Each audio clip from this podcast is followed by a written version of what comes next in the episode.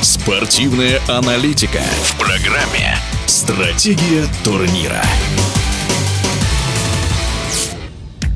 Пекине завершился финал серии Гран-при по фигурному катанию. Звездой турнира стал 19-летний Илья Малин. Он первым из мужчин успешно исполнил все шесть четверных прыжков. Эмоциями от увиденного поделилась чемпионка России среди юниоров, бронзовый призер чемпионата России по фигурному катанию Катарина Гербольд. Это, конечно, звезда, а мальчик, который поцелованный Богом, потому что в нем есть, мне кажется, абсолютно все качества положительные, а, ярко выявленные для фигурного катания. Несмотря несмотря на его юный возраст, он уже показывает просто феноменальные элементы. В этом году вообще очень уверенно показывает свои программы, обыгрывает абсолютно, мне кажется, всех. Ну, по крайней мере, за тем, что я наблюдала, никому не удалось его обыграть. В том году его смог обыграть Уна, но в этом, к счастью, ни у кого не получается. Безусловно, это его большая заслуга, но также это огромная заслуга его тренерского штаба. Его тренер тренирует Рафаэля Арутиньян. Он специалист, который очень хорошо знает технику, знает, как работать для того, чтобы с какой-то стороны поберечь спортсмена, с какой-то максимально развить его талант. Мне кажется, они в этом тандеме очень успешно это демонстрируют. Японка Каори Сакамото выиграла гран-при в женском одиночном катании. Каори Сакамото, которая была лишь четвертая, сейчас лидер. С одной стороны, нет ничего в этом, наверное, удивительного. Девочка катает развивается хорошо, стабильно, уверенно. Японцы,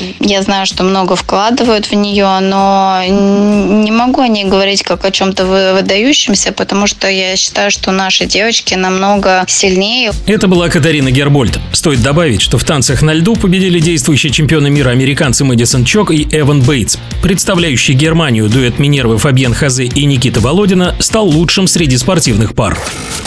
Стратегия турнира.